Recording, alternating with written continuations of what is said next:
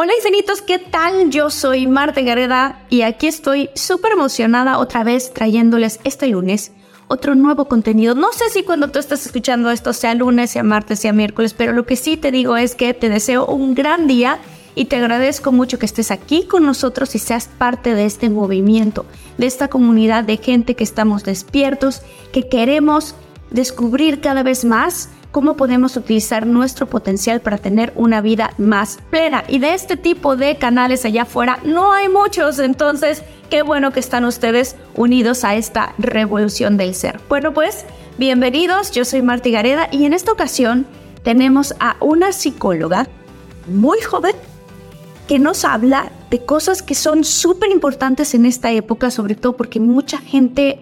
Eh, ha llegado a mi vida de cierta manera diciéndome, yo siento que yo padezco de esto. Y ahorita vamos a hablar de qué es. Ella es eh, psicóloga Hannah Anda, psicoterapeuta cognitivo-conductual y es autora del audiolibro Ahora te cuido yo y creadora de My Healthy Mind Project, que es un espacio psicoeducativo con una comunidad enfocada a cuidar la salud mental. Tallerista, conferencista, Vamos a hablar ahorita mucho más de lo que ella hace, pero bueno, aquí las presento a todos, con toda la comunidad de infinitos, la psicóloga Hannah Anda.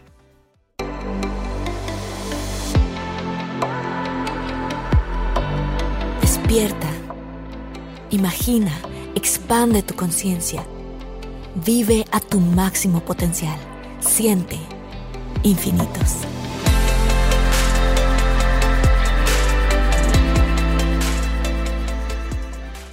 Hola Marta, me da muchísimo gusto estar por aquí. Muchas gracias por la invitación.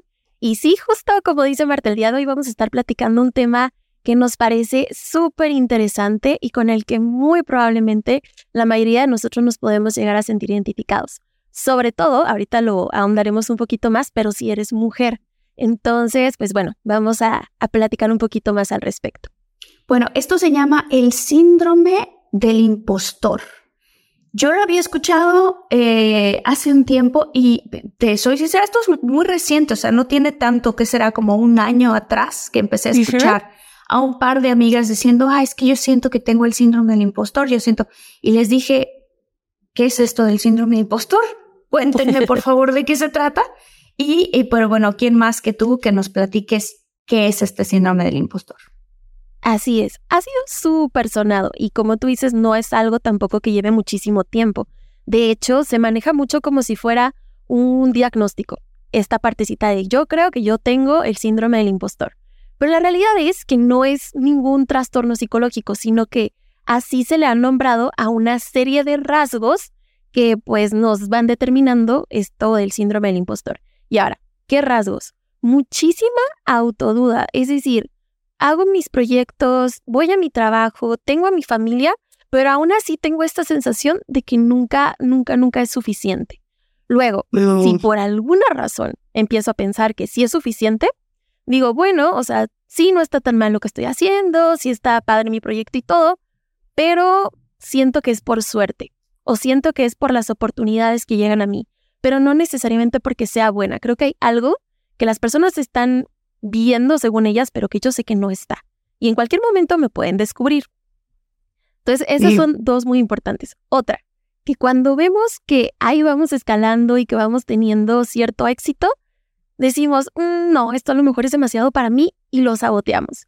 Entonces, ¿qué hacemos? De alguna manera lo arruinamos, de alguna manera eh, tratamos de hacer ciertas cosas para que las cosas no funcionen. Incluso la procrastinación pudiera ser uno de los de los elementos que vemos aquí en autosabotearnos, porque decimos, sé qué es lo que tengo que hacer, pero por alguna razón no puedo hacerlo o no tengo estas energías para hacerlo. Ok, o sea, esta es una, a lo que te refieres tú es una, una, lo que yo estoy entendiendo es una sensación de duda. Así es. De por un lado, pareciera que tengo la capacidad de hacer todas estas cosas y las estoy haciendo, voy por mis sueños o voy por mi proyecto o estoy en la oficina trabajando y digo, ok, yo voy a hacer esto y el otro. Y por el otro lado, el sentimiento de, ¿qué tal si no puedo realmente a lo mejor eh, esta sensación de no voy a ser capaz de lograrlo, pero por fuera tengo que dar la impresión de que sí? Así es. Mm. O sea, por eso la palabra impostor en ese lado. Totalmente, porque la mirada hacia afuera es totalmente distinta. Es exitosa, le va súper bien, parece súper contenta, pero por dentro es una lucha interna por mantenerlo, porque en algún momento siento que alguien se va a dar cuenta. Y claro que esto nos lleva a un cansancio emocional gigantesco, porque es como si nosotros sintiéramos que constantemente tenemos que mantener una mentira activa. Ok. ¿Y esto a qué se debe? O sea, porque me imagino que es algo que muchísima gente lo tiene o lo siente, no solamente hombres como mujeres. Fíjate que ahora que lo mencionas, una persona cercana a mi familia me estaba contando algo así el otro día. Me decía, es que yo sé que tengo la capacidad, estos son los planes que quiero hacer, pero no estoy tan seguro, en este caso es un hombre, o sea, sé que soy bueno, pero, pero gran parte de mi día me la vivo pensando que no soy bueno en lo que hago y que me da cosa que un día me vayan a cachar que no soy realmente tan bueno. Em, ¿Qué otro tipo de pensamientos tiene uno por dentro que puedan eh, ser parte de esta, digamos, si se puede catalogar a esta, esta, ¿qué es un malestar, una situación de autoestima? Una situación de, de autoestima sobre todo. De hecho, por esto que platicábamos de que generalmente estamos tratando de mantener un estándar, pero que también hay muchísimo cansancio, se relaciona ahora sí con dos trastornos psicológicos. Uno es el trastorno de ansiedad generalizada, que a lo mejor ya es muchísimo más escuchado, y otro es un trastorno depresivo o la depresión, que también lo escuchamos mucho. Y haces una pregunta muy interesante, ¿de dónde viene? La realidad es que para todas las personas puede ser distinto, pero como todo, la manera en la que nos hablamos es un aprendizaje. Todos nosotros aprendimos a hablarnos de la manera en la que nos hablamos. Y no necesariamente porque nuestros papás nos hayan hablado de una manera eh, agresiva o que de pronto hayan minimizado todos nuestros logros, que si iba en la escuela y sacaba un 10, pues es tu responsabilidad, es tu obligación, yo no sé qué estás celebrando, como todas estas frasecitas. Sino que también lo pudimos haber aprendido de cómo personas que amamos se hablan a sí mismas. Ok. Entonces, por ejemplo, mamá, ¿no? Que, no sé, le queda muy rica la comida y de pronto es un, pues yo creo que le faltó sal. Pues yo creo que me ha quedado mejor en otras ocasiones. O papá, wow, papá, vas a salir en la tele, te van a entrevistar.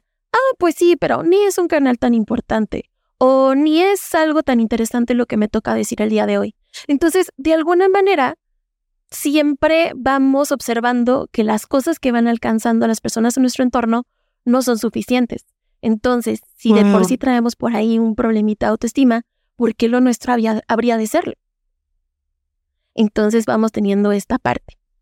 Ok, o sea, claro, o sea, no solamente el diálogo que nos hemos dicho a nosotros mismos internamente, sino también lo que nosotros absorbimos en nuestra infancia de lo que se decían mamá y papá. Y sabes que ahorita que te estaba escuchando, digo, es que claro, estos diálogos que estás contando tú, tanto de mamá como de papá, pues ¿Quién no los ha escuchado en su casa? A cada rato, o sea, tenemos... Eh, qué interesante, porque por un lado, tenemos muy fuerte en nuestra cultura, y lo quiero decir sobre todo en nuestra cultura latina, la parte de ser humilde, que es un, es un valor excelente, o sea, es un valor maravilloso el ser humilde, o sea, nunca te creas tanto, ¿no? Em, pero al mismo tiempo, mucho de esto y apocarte te puede generar este, esta sensación, este síndrome, o sea, no síndrome médicamente hablando, me imagino que no es algo diagnosticable como ¿no? el síndrome de déficit de atención y otro tipo de cosas, pero, pero entonces es, esto nos puede, nos puede dañar por dentro sin querer queriendo, o sea, el apocarte. Así es. Y esto que mencionas es muy interesante, Marta, porque justo en la comunidad latina, sobre todo, somos mucho de esta parte, ¿no? De la humildad, de ponte a ti después. Si tú quieres ir primero, entonces está mal visto. Hazte chiquita, no estorbes, no vayas a incomodar a los demás, pórtate bien, entre menos te veas mejor. Entonces, poco a poquito vamos instalando mucho, no solo de nuestra familia y las personas cercanas, pero también de una sociedad que de alguna manera nos ha indicado que entre menos nos veamos, mejor. Y que si te ves mucho, entonces es porque o algo no estás haciendo bien o la persona que eres tal vez no va por muy buen camino. ¿Qué tipo de ansiedad se vive, Hannah, cuando tienes este síndrome de impostor? O sea, ¿qué pasa dentro de tu mente? Hay dos, dos muy importantes. Una puede ser ansiedad generalizada, que este es un malestar continuo que no únicamente aparece en ciertas áreas, y el otro es ansiedad social. La ansiedad social aparece cuando tenemos que tener relaciones con otros individuos. Y claro, porque queremos mantener esta aparente mentira, porque queremos impresionar, porque estamos buscando una constante aprobación de lo que estamos o no haciendo. Entonces, esta parte de la ansiedad social casi siempre va a estar presente cuando estamos experimentando el síndrome del impostor. La persona de la que te contaba que, digo que no escuché yo, yo empecé a escuchar de ese tema hace como un año y que me decía, eh, Marta, yo creo que tengo esto. Ella anda con una persona que es muy famosa en todo el mundo. Puede ser que se ve también frecuentemente en personas que están al lado o conviven mucho con alguien que está haciendo muchas cosas y logrando muchos éxitos. Claro, por la constante comparación. Recordemos que una de las principales bases es esto de eh, tener una autoestima baja, una autoestima que todavía se puede trabajar muchísimo. Entonces, si nos metemos con ciertas inseguridades, con ciertas heridas a diferentes relaciones, la verdad es que las relaciones son un espacio muy bonito de autodescubrimiento y aprendizaje, porque descubrimos lo que nos duele, por qué nos duele, descubrimos patrones. Entonces, de alguna manera, si en esta relación, por la diferencia tal vez de éxitos que se están dando en este momento, es algo que, que afecta, pues es un temita de autoestima, es un tema a lo mejor incluso de ansiedad. Si es una persona nueva en este mundo, pues también esto de cómo me involucro, cómo, cómo le hago para demostrarte que estoy a la altura de acompañarte incluso en todos estos éxitos que estás teniendo. Y supongamos que es una persona que no está con alguien eh, famoso, en este caso, con, como lo que te contaba de mi amiga, pero ahora que te está escuchando también recordaba el caso de otra amiga que decía, yo a cada ratito siento que me van a correr el trabajo. Y es excelente contadora. Ella es una excelente contadora y ella siente constantemente, o sea, dice, Marta, este es un pensamiento que me corre en la cabeza todos los días. Suena el teléfono y si es mi jefe, siento que me va a correr. Hay una parte muy importante también dentro del síndrome del impostor e incluso unos trastornos de, psicológicos que se llaman distorsiones cognitivas. Las distorsiones cognitivas son las maneras en las que nosotros pensamos que son disfuncionales. Por ejemplo, uno de los, una de las grandes distorsiones que podemos encontrar se llama falsa atribución. Y esto sucede, por ejemplo, en el síndrome del impostor, cuando, no sé, alguien nos voltea a ver medio extraño y lo interpretamos así como medio extraño y decimos, y lo está haciendo porque no le gustó lo que hice, no le gusta mi trabajo. O cuando escuchamos, no sé, que una persona dice, ay, estoy muy cansado y esto lo hice por mí, porque la ponencia que acabo de dar está súper aburrida, porque el trabajo que acabo de dar en frente de mis jefes estuvo fatal. Entonces empezamos a atribuirnos y atribuirnos y atribuirnos diferentes cosas, perdón, del mundo externo cuando realmente no tiene nada que ver con nosotros. Otra de las distorsiones que podemos encontrar es la que pienso que tal vez está experimentando tu amiga, que se llama razonamiento emocional. Este tipo de distorsión nos dice que todo lo que pensamos es cierto. Entonces yo digo, híjole, me van a correr porque estoy pensando que me van a correr. ¿Vale? Uf, Entonces lo vamos haciendo cada vez más, más fuerte y más fuerte y más fuerte, porque claro, entre más lo pienso, más lo siento. Pero qué importante darte cuenta que no todo lo que pienses eh, se va a convertir en realidad. O sea, no todo lo que piensas. Que, es, que, es que dentro de la cabeza tenemos esa vocecita. Y, y cuando tienes esa vocecita que te está diciendo o te van a correr, o no eres suficiente, o tú no vas a poder, o si estás pudiendo, pues claro que ibas a poder si eres hija de fulano o eres hija de mengano, pero qué tal si no fuera su hija, entonces a poco podrías. ¿No? O sea, e, e, eso es una especie casi que de neurosis que te está hablando la mente de esa manera tan negativa todo el tiempo, a echarte para abajo y para echarte para atrás. ¿Genera insomnio? Sí, sí puede ser, sobre todo porque te digo que se relaciona con trastornos muy importantes como el de la ansiedad y el de la depresión. Y tanto la ansiedad como la depresión, uno de sus síntomas llega a ser el insomnio, los problemas de sueño, porque de alguna manera, pues es estar con una mente activa todo el tiempo. Mañana, ¿cómo le voy a hacer? Mañana, ¿cómo le voy a hacer para que la gente realmente me crea? Mañana, ¿cómo le voy a hacer para que no me corran? Mañana, ¿cómo le voy a hacer para mostrar que sigo siendo valiosa para ocupar el espacio que estoy ocupando en este momento? Entonces nos dormimos con un montón de preocupaciones y dándole vueltas y vueltas y vueltas.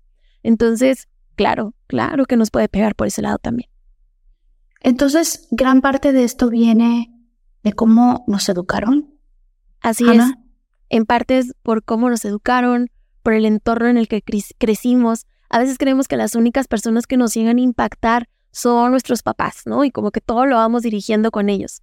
Pero la realidad es que, por ejemplo, cuando estamos chiquitas, crecimos en ambientes como, sí, con nuestros papás de pronto, pero también un montón de tiempo lo pasamos en la escuela, lo pasamos que con los abuelitos, que con las amiguitas. Entonces vamos adquiriendo diálogos de muchos, muchos, muchos lados. Y eso es lo que finalmente nos va formando cierto diálogo. También nos afecta mucho ya más adelante a lo mejor. Ningún problema con mamá, papá, familia, escuela, nada. Pero ya más adelante en el trabajo, a lo mejor estoy en un trabajo que es de constante crítica. Entonces, híjole, sí, pero métele más emoción. Híjole, sí, te salió bien, pero eh, creo que lo puedes hacer mejor, lo vamos a repetir. Híjole, sí, pero, entonces siempre hay peros, peros, peros, y eso se nos va instalando como, pues no, nunca es suficiente. No es suficiente, ya. Claro. Ok, y ahora lo más importante de esto, ¿cómo se rompe? O sea, si todos los que están ahorita, que están escuchando infinitos, dicen, ¿sabes qué? Yo me identifico con esto, tengo grandes características de esto, sufro un sentimiento de eh, no es suficiente lo que voy a hacer de alguna manera. ¿Sabes qué? Y ahorita estaba pensando, incluso puede ocurrir en las relaciones. Imagínate que estás andando con una chica que es maravillosa o con un chico que es increíble y tú dentro de ti crees que en algún momento te van a cortar. O sea, eso podría ser también algo del síndrome de impostor. Claro, sobre todo como lo relacionamos hace rato con el autosabotaje. De decir, híjole, esto es demasiado bueno para mí. Entonces, mm, no, no me lo merezco y no quiere decir que activamente todos los días yo haga algo para romper la relación, pero que mi misma inseguridad aleja a la otra persona. Por ejemplo, si yo constantemente estoy, Marta, pero si me quieres, oye, ¿y qué tanto? Oye, ¿y has tenido otras relaciones? ¿Las has querido más o las has querido menos? Oye, y entonces todas estas preguntas finalmente muchas veces terminan alejando a la persona. Y entonces vamos a decir que comprobamos nuestra teoría y decimos, ya ves, las personas sí se van cuando en realidad somos nosotros mismos las que las alejamos. Y entonces, ¿cuál es la clave? O sea, también por ese lado, porque, o sea, ¿cuántas personas no, no hay que, que, que, tienen esta situación? Ahorita inmediatamente también pensaba en otra de mis mejores amigas, ¿no? Tiene un novio maravilloso y a cada rato está pensando, este va a ser el momento en el que él se va a enamorar de otra chica. Vamos a ir a tal fiesta y, ay, qué miedo hay un montón de ¿no? chicas guapas aquí, seguramente se van a enamorar. Entonces, y justo viene de no sentirse suficiente, ¿no? Entonces, ¿cómo romper eso? O sea, las personas que lo tienen, decir, a ver, ya, en serio, ya ubiqué que este es el síndrome de impostor. Aunque yo me repita muchas veces en mi cabeza, soy muy buena en mi trabajo, soy muy buena en trabajo, me siento, me sigo sintiendo no tan buena en mi trabajo. ¿Qué hago? ¿Cómo le hago para romper con eso? Para no lograr subconscientemente que me despidan o lograr subconscientemente que me corten, ¿no? ¿Cómo hacer eso, Hannah? Así es. Lo que hablábamos ahorita es muy importante, la vocecita. Esa es la clave. Y tenemos que irnos hacia atrás, lo más atrás que podamos encontrar de esa vocecita, para identificar cuándo la empezamos a formar. Entonces es un trabajo súper fuerte y también trascendental, porque la realidad es que cuando lo encontramos, empezamos ahora sí, ¿no? Por ejemplo, lo que hablamos ahorita. Mamá. Mi mamá generalmente hacía muchas cosas, pero cuando las hacía bien, tendía a minimizarse mucho, que es otra de las distorsiones cognitivas que podemos encontrar mucho. La minimización, que es decir, sí, pero no tanto. Sí, pero no creo que haya sido como para que me lo estés festejando ahorita. Entonces lo encontramos y empezamos a identificar ¿Qué fui yo aprendiendo de eso? ¿Qué me hubiera gustado incluso en su momento decirle a mi mamá? Mamá, yo sé que ahorita no lo sientes como algo suficiente, pero para mí lo es. Sí te quedó súper rico el caldito, sí te quedó súper rica la pasta, sí te quedó súper bonito el vestido que me ayudaste a hacer para el festival. Entonces esa es una. O contestarle a la vocecita desde donde aprendimos a escucharla. Y la otra es que si es un diálogo que se utilizó con nosotros, de Marta, es que no me gusta lo que haces, o sea, sí está bien, pero no es para tanto, no sé por qué lo estamos celebrando tanto. Entonces, es irnos a ese lugar en donde primero lo empezamos a escuchar e imaginarnos a esta Marta más adulta, que se inclina con esa Marta más chiquita y que le explica, sé que para estas personas tú puedes dar más y estoy segura de que sí lo puedes dar, pero eso no quiere decir en ningún momento que lo que tú estás haciendo no sea suficiente. Y claro, este tipo de diálogos es súper complicado cuando jamás nadie nos enseñó a hablarnos así. Entonces, aquí es en donde entra la terapia. Porque en este tipo de de procesos, sobre todo, tu terapeuta va a fungir como ese adulto que tú siempre necesitaste. Entonces, tu terapeuta te va a enseñar algunas palabras que tal vez te hicieron falta escuchar, te va a enseñar diálogos que nunca antes habías escuchado, y tú vas a decidir cómo es que los vas apropiando en tu propia vida. Entonces es algo muy, muy, muy bonito porque va desde, desde ese inicio. Y ahora, un ejercicio también que a mí me encanta es que tú te puedes imaginar a esa vocecita. Por ejemplo, tú consideras que tienes una vocecita así que constantemente... No, todos la tenemos. Todos la tenemos, sí, sí, sí. Ok. Si tú le pudieras poner una edad a tu vocecita, más o menos de cuántos años crees que es. Depende de la circunstancia, cambia de edades. Incluso a veces dependiendo de lo que está ocurriendo, a veces puede no ser mi propia voz, sino la voz de mi hermana o la voz de mi mamá. Que esto me imagino le pasa a muchas personas, ¿no? O sea, si estás haciendo algo y por tú que tuviste una mamá o un papá muy exigente y te está yendo muy bien en algo, pero yo voy a dar un ejemplo, ¿no? Mi mamá es una gran mamá y quiero decir que tengo una relación muy hermosa con ella.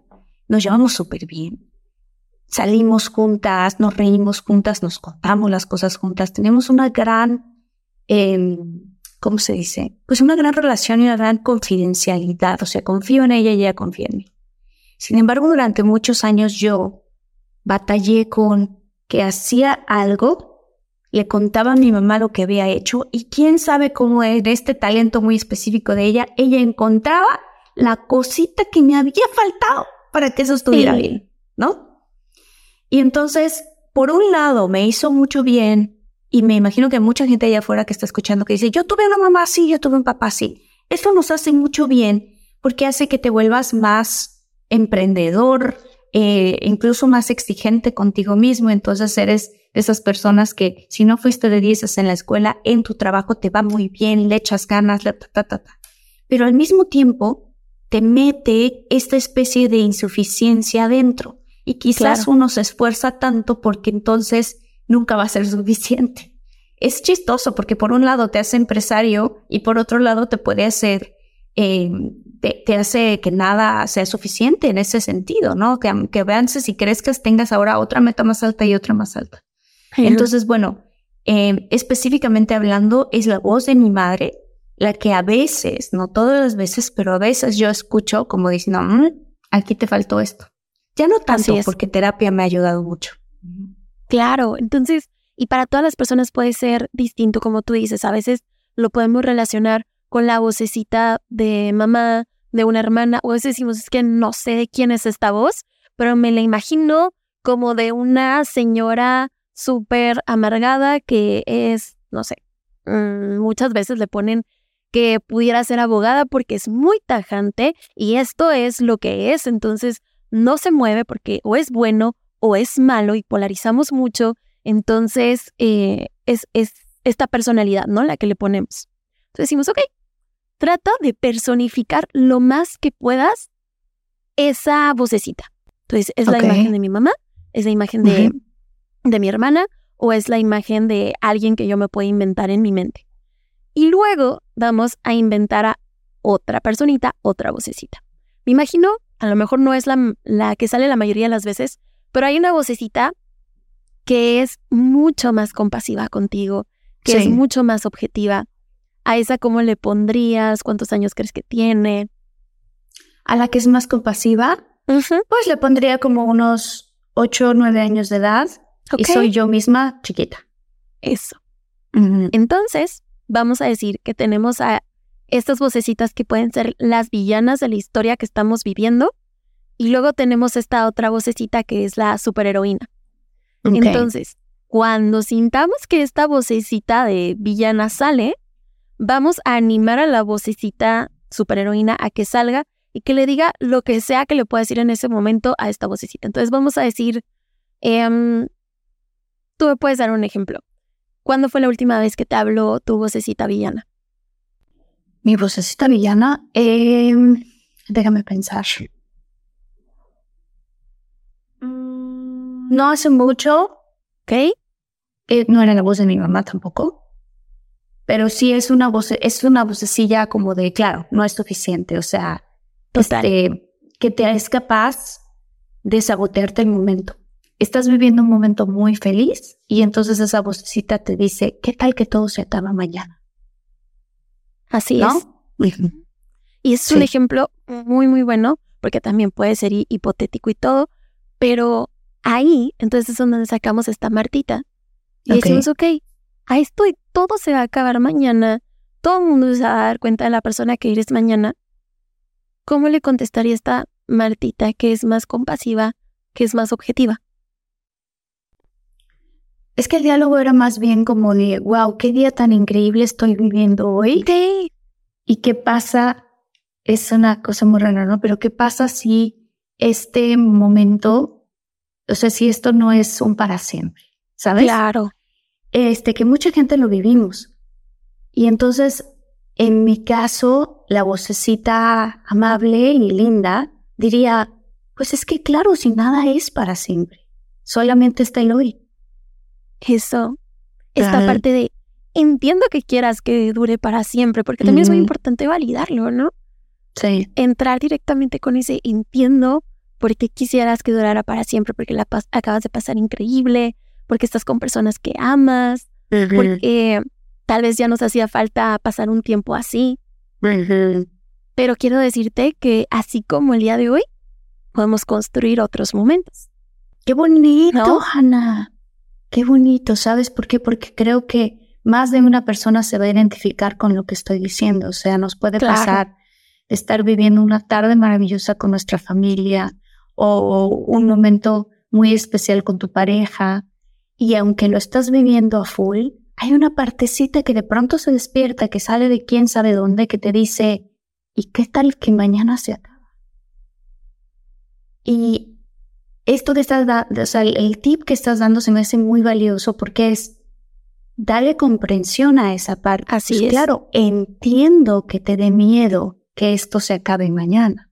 Y entonces ya insertar la oración que te reafirme, ¿no? En mi caso era una oración que tiene que ver con la realidad de la vida pues es que esto no es que se acabe mañana, se acaba hoy cuando te vas a dormir y mañana empieza otra vez. o sea, Otras cosas, mira, es mi gatita y te la presento porque está muy presente ahorita. La gente que nos está escuchando, sí la van a ver en el video en YouTube, pero es que está así súper, súper cariñosa. Creo que tienes muy buena energía porque se ah. acercó a estar aquí.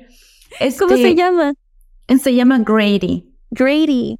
Grady. Ajá. Oye, pues wow, qué bonito este ejercicio. Y entonces es hacerlo constantemente porque si tienes este tipo de pensamientos, no solamente ese, sino el me van a correr o el, ay, qué tal que todo lo que estoy haciendo realmente no soy tan buena o qué tal que no soy tan talentoso. Justo. ¿Es, repetirlo? Claro, porque así como aprendimos a hablarnos de esta manera, digo, esta vocecita no, es, no llegó ayer a mi vida. Seguramente tiene desde que yo entré a la escuela, que no sé, hacía una letra y decía, no, qué fea, y arrancaba la hoja o la borraba, o ya ves que hubo un tiempo en el que las escuelas usaba que no podías usar borrador, entonces era así como que si, si te sale mal la letra, arrancas toda la hoja y vuelves a empezar. Entonces, tiene tanto tiempo construyéndose, construyéndose esta voz que lo que más necesitamos para empezar a redireccionarla, a reestructurarla, es paciencia. Saber que no vamos a cambiar la vocecita mañana, sino que es un trabajo de todos los días, que no todos los días nos, nos despertamos con estas ganas de ser súper compasivos y de ser súper amables con nosotros, pero es, un, es una piedrita que vamos poniendo todos los días de poco a poquito, que finalmente nos ayuda a que en algún tiempo este diálogo sea el que salga de manera más automática que el diálogo que es aversivo con nosotros. ¿Cómo se, cómo se cuestionan estas creencias que uno tiene sobre uno mismo? Ok. La manera más segura de hacerlo definitivamente es en terapia, pero te platico cuáles son algunas de las herramientas que se utilizan ya en terapia. Una de ellas eh, se llama reestructuración cognitiva. Y para hacer esta reestructuración, que es, por ejemplo, vamos a poner una creencia para poderla trabajar. Mm, solo soy suficiente si me esfuerzo mucho. Entonces, oh, muchísima gente tenemos esa creencia. Claro, entonces a ver, si, me dolió, entonces ¿qué sirvió? Y si no me esforcé mucho, entonces no, no tiene tanto valor esto, ¿no? Sí. claro, no todos los días tenemos que mover montañas. Hay días en donde a lo mejor el esfuerzo es un poco menos o en donde es un día de relajación, porque, ándale, también hay, hay, hay veces, perdón, en las que ni siquiera nos podemos permitir descansar porque sentimos que, no hicimos nada. Exacto. Sí, o sea, mira, esto que estás diciendo tú ahorita es eh, justo esto, ¿no? Eh, el me tengo que esforzar para entonces valer algo es algo con lo que personalmente yo pues he padecido muchos años y, y lo que estábamos hablando, ¿no? Te hace ser muy, muy este, valiente para atreverte a hacer muchas cosas e ir y, alcanzar y lograr muchos éxitos, pero al mismo tiempo hay una partecita que sientes que no es suficiente. Totalmente. Entonces, tenemos esta creencia, ¿no? Y una de las herramientas que podemos utilizar para cuestionarlas justamente se llama así, cuestionamiento socrático. Y es algo que se utiliza mucho en terapia para irte preguntando, ok, entonces, dices que solamente eres suficiente si te esfuerzas mucho. Entonces, no sé, a lo mejor podemos empezar a pensar en una persona en la que amamos mucho y que de pronto, pues no todos los días tiene muchas cosas que hacer o no todos los días se esfuerza de una manera impresionante, ¿no? Entonces preguntaríamos, ok, ¿a esa persona dirías que no es suficiente? No, pues a lo mejor no. Ok, ¿por qué? ¿Cuál es la diferencia? No, pues es que no sé, a lo mejor esa persona pues está descansando porque yo veo que sí se esfuerza mucho. Ok, ¿y tú te esfuerzas mucho el resto de los días, aparte de hoy que estás descansando? Mm, pues sí, pero es que no sé, a lo mejor ni siquiera es tanto. Ok, ¿por qué no sería tanto? Entonces, no sé, las personas de pronto dicen, no, pues porque no hago tantas cosas. Perfecto. Vamos a ponernos a hacer una lista de todas las cosas que haces en un día. Y muchos salimos bien impresionados de esa lista. ¿Qué hicimos? Ok, pensé que no era tanto, pero ya veo que sí. Entonces, hay muchas actividades de pronto en terapia que se pueden hacer, digo, para poder reestructurar esta creencia. Otra es empezar a visualizar desde dónde viene justo esto de solamente si te esfuerzas es suficiente mm, y pudo haber venido de el trabajo duro es lo que te lleva al éxito. Eh, solamente puedes estar en la cima si lo sufriste antes. O los papás, ¿no? Los con los papás pasa mucho. Que de pronto es, pues sí, yo tuve que sacrificar toda mi vida, no ver a mis hijos, no pasar tiempo con mis seres queridos, pues para poderles dar lo que les estoy dando. Entonces empezamos a relacionar mucho, ¿no? Esta parte de éxito con esfuerzo. Con sacrificio. Claro, con sacrificio. Entonces también empezamos a decir, ok, ¿de qué otras maneras puede venir el éxito? El éxito no solamente es económico, a final de cuentas, con el dinero ¿Qué es lo que todos estamos buscando? Tranquilidad. Tranquilidad, confort. Justo. Entonces, a ver, en el día a día hay muchas cosas que nos lo pueden dar que no requieren de este éxito eh, monetario que es como generalmente lo visualizamos. Me lo puede dar el despertar menos más temprano para ver cómo sale el solecito y cómo va iluminando la sala. O me gusta despertarme para poder desayunar a gusto con mi cafecito y no tener ni música ni nada para escuchar a los pajaritos.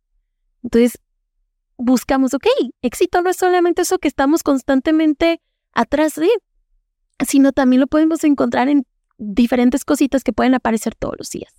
Es solamente como una perspectiva total del éxito, ¿no? O sea, si uno tiene la creencia de me tengo que esforzar para tener éxito, o esta es otra que mucha gente tiene, me tengo que esforzar para sentirme amado. O sea, me tengo que esforzar para sentir que la otra persona entonces me va a amar. Si no me esfuerzo, no me va a amar. Esa es una súper grande. O sea, muchísima gente, y yo he tenido eso también, que es, me tengo que esforzar porque si no me esfuerzo, no, no, no, no me va a querer, ¿no? Sí. Entonces, eh, de cierta manera es cambiar la perspectiva, o sea, cambiar el ángulo. ¿De verdad?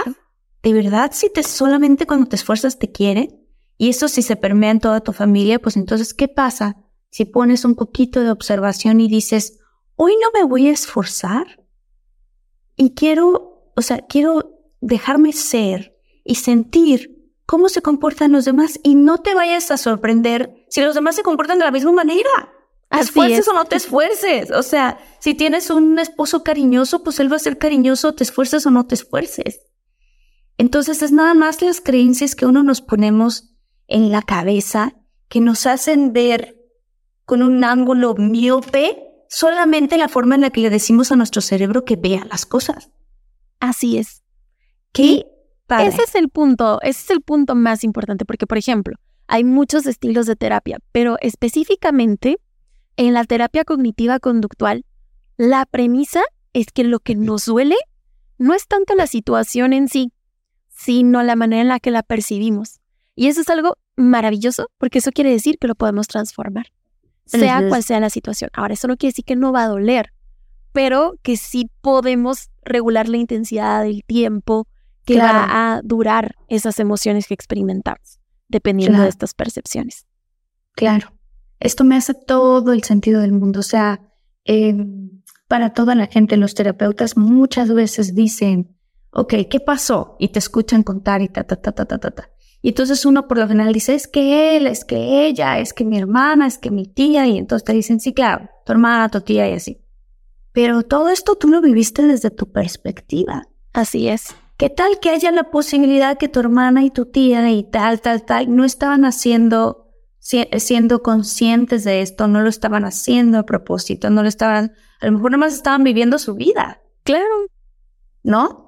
Eh, que, que yendo un poco como el ejemplo de la amiga que decía, es que suena el teléfono y es mi jefe y creo yo que me va a correr, yo le preguntaba, ¿y cuántas veces te ha corrido?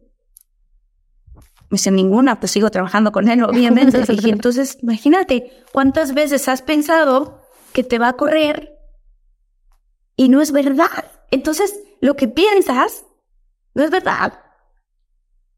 ¿No? Pero tú crees que es verdad y entonces tu cuerpo no sabe la diferencia y entra con una ansiedad y con una sensación de que ching, me van a correr, ¿no? Y no fue cierto, claro que no te van a correr. Qué bonito. Así es. Entonces, qué bonito. mucho tiene que ver con nuestra perspectiva y como lo hablabas ahorita, también es esta parte de no existen lados opuestos, no es esto de o es bueno o es malo. Puedo ser una persona exitosa que descansa, puedo ser una persona exitosa que de pronto no tiene muchas ganas de hacer las cosas, puedo ser una persona exitosa que le gusta tener un día en donde solamente ve películas y mañana seguirá con lo que tiene que hacer. no hay polaridades aquí. Y es importante empezar desde reestructurar la idea que tenemos de éxito, de ser una persona importante, de amor, de cuando lo recibimos, de cuando nos lo quitan. Entonces, va muchísimo desde ahí. Ana, ¿qué sabiduría tienes? Por favor, háblanos de ti. Cuéntanos de tus redes sociales, si tienes cursos, si tienes algo en específico que quieras eh, promocionar, porque eh, qué, qué bárbara. O sea, yo estoy impactada y además me da tanto gusto que tantas generaciones que están allá afuera impartiendo este mensaje, ¿no? O sea, mientras tenemos un mundo que por un lado habla de todo lo que está mal y de todas las malas noticias y todo, sabemos, habemos otro mundo de personas que decimos, miren, aquí está una solución o aquí está otra, no te gusta este camino, vamos a ver por este otro lado cómo podemos regresarle a la gente la capacidad de sentir su propio poder para poder dirigir su mente, sus relaciones. Así es no, y muchísimas gracias, Marta. Te platico, mi Instagram es My Healthy Mind Project, como lo mencionaste al inicio.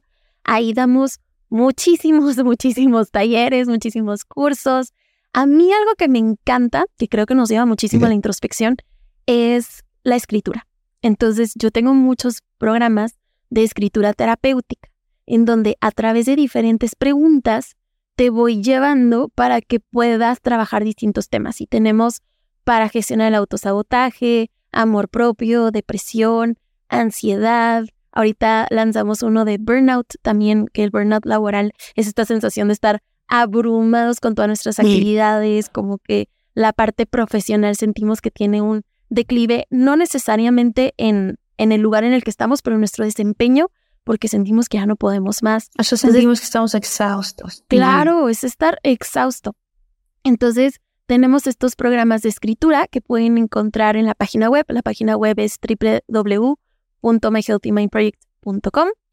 Y pues esos serían, los dos lugares en donde nos pueden encontrar en este momento. Tenemos un correo electrónico, igual si tienen alguna duda o si quieren empezar un proceso terapéutico, que es hola y pues ahí los estamos esperando para cualquier duda que puedan llegar a tener o si quieren empezar a trabajar con algún programa, con alguna guía, con terapia, hay mucho material por ahí. Padrísimo. Oye, Hanna, una pregunta hablando de nuevas generaciones y de las redes sociales. Claro. ¿Cuál es tu opinión y tu perspectiva y tu perspectiva profesional de qué están haciendo las redes sociales con respecto a el incrementar este sentimiento del impostor? creo que tiene mucho que ver con que las redes sociales se utilizan para que la gente vea lo que queremos que vean. Y esto es algo muy importante porque luego creemos que sabemos todo de la vida de una persona, de un influencer, de un artista, por lo que sube. Cuando en realidad, a ver, si sumamos todas las historias que podemos subir en, en su totalidad, vemos a lo mucho entre 20 y 30 minutos de la vida de la persona. Entonces, no, no sabemos mucho, creo que es esta parte también de compararnos. Em, hay que saber identificar cuáles cosas o qué información vamos a creer, qué información a lo mejor no. También en esta era estamos sobreinformándonos. Sobre todo en este lado de la salud mental hay mucha información que de pronto nos puede hacernos sentir que, hay algo mal con nosotros. Por ejemplo, ahorita está tan de moda lo del trastorno de déficit de atención. Todo el mundo tiene trastorno de déficit de atención. Porque todo el mundo dice, yo me distraigo, yo soy inatento, yo, a mí me cuesta concentrarme, ay, a mí se me pierden las llaves. Y la realidad es que involucra mucho más que esas características únicamente. Entonces, creo que hay dos lados, entre que hay muchísima información y hay que saber identificar qué información sí nos llega a nosotros y cuál no, informarnos de fuentes mucho más confiables. Y por otro lado, el saber que estamos viendo, como lo hablamos durante todo este episodio, una carita de muchísimas que hay en la vida de las personas. Entonces, pues, hay que tomar eso a la hora de comparar. Qué importante mensaje, Hanna. Muchísimas gracias, muchísimas gracias infinitos y quiero saludar. Tenemos aquí como un cuadro de honor que empezamos a hacerlo desde de todo mucho y lo hacemos también en este podcast, que es saludar a la gente que está ahí pendiente, que nos escribe, que nos comenta. Si te gustó el episodio, coméntanos. Si te han dicho a ti alguna vez que tienes déficit de atención, comenta. Si tú crees que te ha pasado el síndrome del impostor, cuéntanos. Y evidentemente también láncese a ver todo el contenido de Hannah porque ella les puede ayudar muchísimo en esto. Tienes guías que nos contabas específicamente para, para, para desenmarañar este tema. Eh, saludos a Alma, Alma Amparo García, a Carolina Castro, a Ana Ávila, a Marta Sarabia, saludos, saludos, Alejandra Celaya, Tamara Ferreras, Carmen Colmenares y Melissa Delgado. Muchas gracias por estar aquí. Hanna, te agradezco con todo el corazón y toda la comunidad de Infinitos te agradecemos. Si te gustó el episodio, si conoces a alguien que quizás puede sufrir de este síndrome, si, si te da de alguna parte en algún momento en tu corazón como las ganas enviarle este video a alguien que sabes que le pueda beneficiar, sea adolescente, sea adulto, sea joven, no importa, le puede beneficiar, haz eso, es solamente un clic y le das a compartir. Si eres nuevo a la comunidad, suscríbete y si no, pues danos tu like. Muchas gracias, Hannah. Gracias Muchísimas gracias por escucharnos y por tenerme por aquí. Muchas gracias. Nos vemos infinitos en el siguiente episodio. Estamos a solo un clic. Los quiero. Bye.